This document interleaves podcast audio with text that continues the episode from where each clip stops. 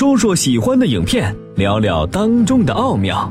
要么被电影吃掉，要么被声音套牢。谈谈电影，喝喝茶，八九八，谈谈电影。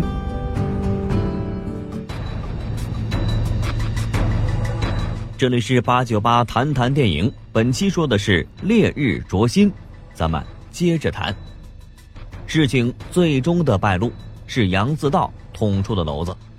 刚才说了，杨自道曾经为帮一个女孩夺回被抢的包，险些丧命。巧了，这个女孩正是伊谷春警长的妹妹伊谷夏，是王珞丹扮演的。快去看看你的钱，钱。快去呀！这么乱。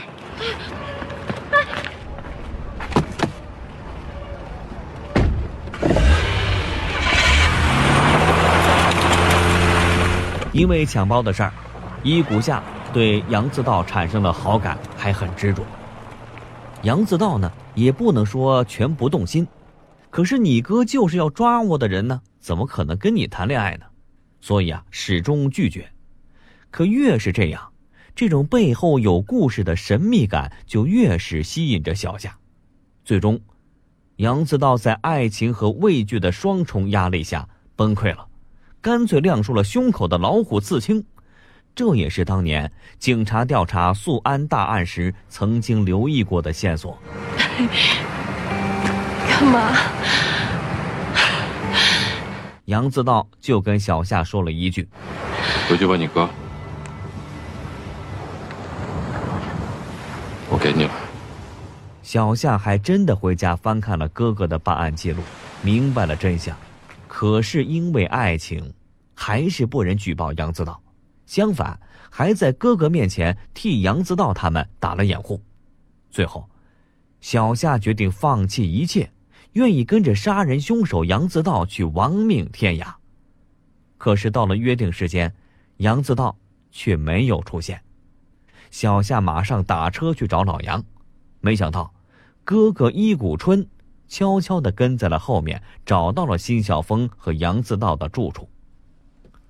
其实事情发展到这儿，也未必会露馅儿哎，这儿不得不说一下，辛晓峰、杨自道二位在老城区租房子找的这位奇葩房东，在这部以灭门惨案为主线的电影里，这位房东啊。仍能称得上本片最大的奇葩。离群所居，只和一条狗、一只鸡搭伴儿过日子，这就有点不正常了吧？关键是啊，他还在出租的房子里安装了窃听器，每天最大的任务就是偷听历任房客在房间里的谈话，还记下来，前后攒了四十几大本的窃听记录啊！开始咱还以为是警察卧底呢。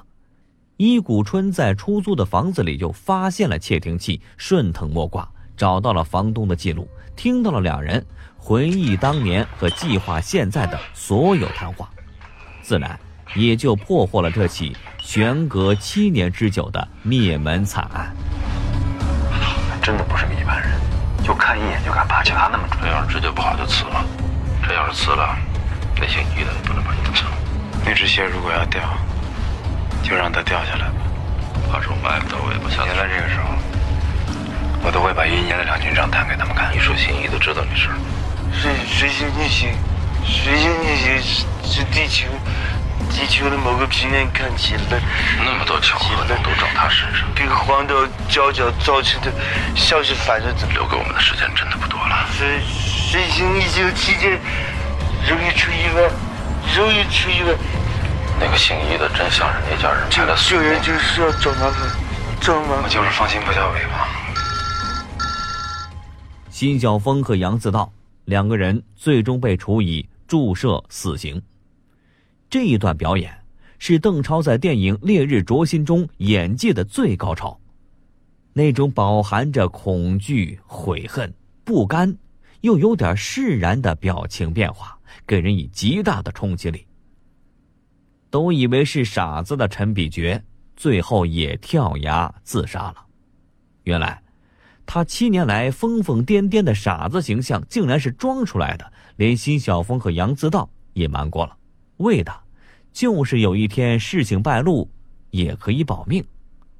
但是这七年来和尾巴的朝夕相处，让陈比觉无法面对自己过去的罪责和同尾巴的分离，所以他最终也选择了死亡。这三个被自己折磨了七年的灵魂，终于得到了最后的安息。后来，伊谷春兄妹收养了尾巴。影片的最后，小女孩欢乐的跑在海边的沙滩上，伊谷春跟在后面，眼神里满是宠爱，给整部电影黑暗沉重的色调带来了一抹亮色。《烈日灼心》作为目前中国电影的一个代表。如果要给一个恰当的评价啊，起码是不丢人，情节安排、演员演技水平都是有的。中国人相信人性本善，哪怕是十恶不赦的人，心底深处总还是有纯善本性的保留。本片中小女孩尾巴的存在，就是三个人心底善念的象征。这种善念。是救赎的机会。过去说啊“人命关天”，杀了人那就是无所逃于天地之间的罪过，不光国家社会要给予惩罚，自己心里这关也很难过得去。既想求生，却也发自内心深处的认为自己该死。这种纠结中的焦虑，是全篇情感的最根本的基调。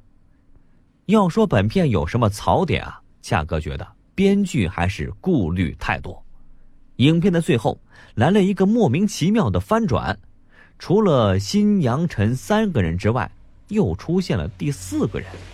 上西地和北浦那两个案子疑犯已经抓到了啊，另外几起案子呢，跟他也有牵连，都是大案，估计这小子也知道是什么结果，嗯，就跟他全撂了。苏安水库那起案子。据他说，也是他干的。除了心脏病死那个女孩。影片《烈日灼心》的结尾告诉大家，原来，除了那个被辛晓峰强奸的女人，剩下的一家人都是被第四个人杀的。但是，在原著小说《太阳黑子》里面完全没有这回事都是后来电影编剧的改编。恰哥不得不说，这一点。改的那叫很不好，最起码来说，死了五口人，一个是自身有心脏病猝死的，另外四个人是叫别人给杀的。辛晓峰兄弟三人，你们躲什么？就算有强奸的案情，你辛晓峰去自首呗。杨自道和陈比觉也没必要跟着亡命天涯吧。再说，即便在他们自己的认知里，那个女子啊是辛晓峰致死的。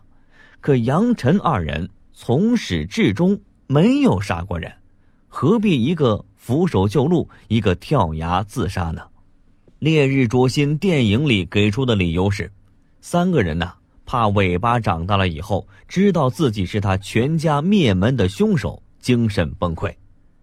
可明明你们就不是灭门案的凶手啊！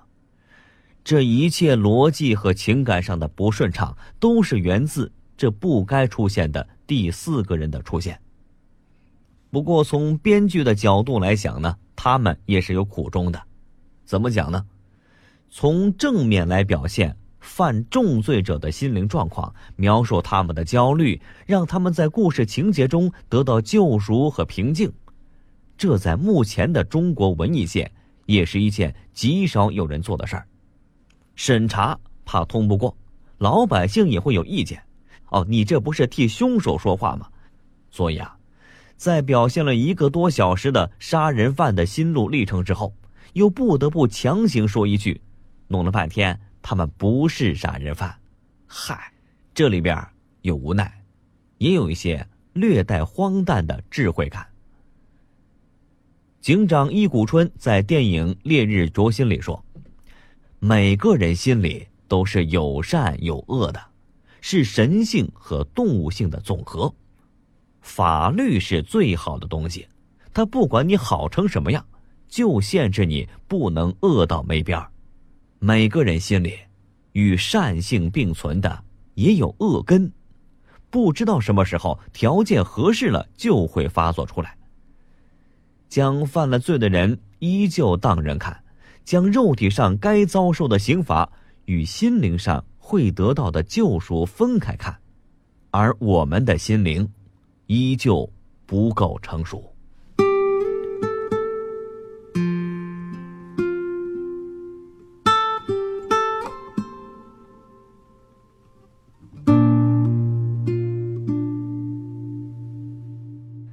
我们一直都在自我矛盾中，不断的向自己或向别人证明着，最终让自己得以救赎，回归自己内心的平静。在生活中的我们，显然比他们更容易，只需要使压力得以放松，钓鱼就是放松身心、陶冶情操的方式。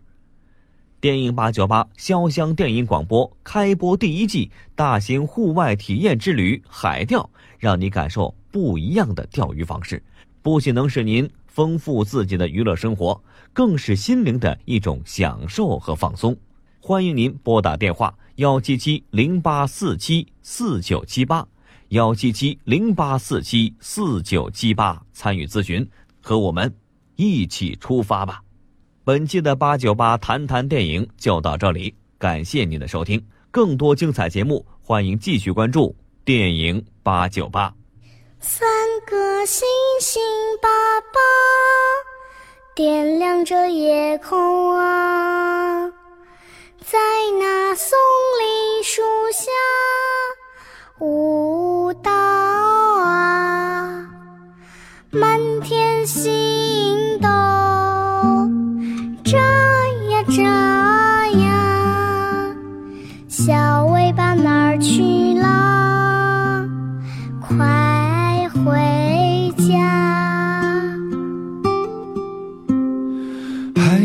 个太阳爸爸，照耀着世间啊，黑夜消失不见，彩虹挂着微笑啊。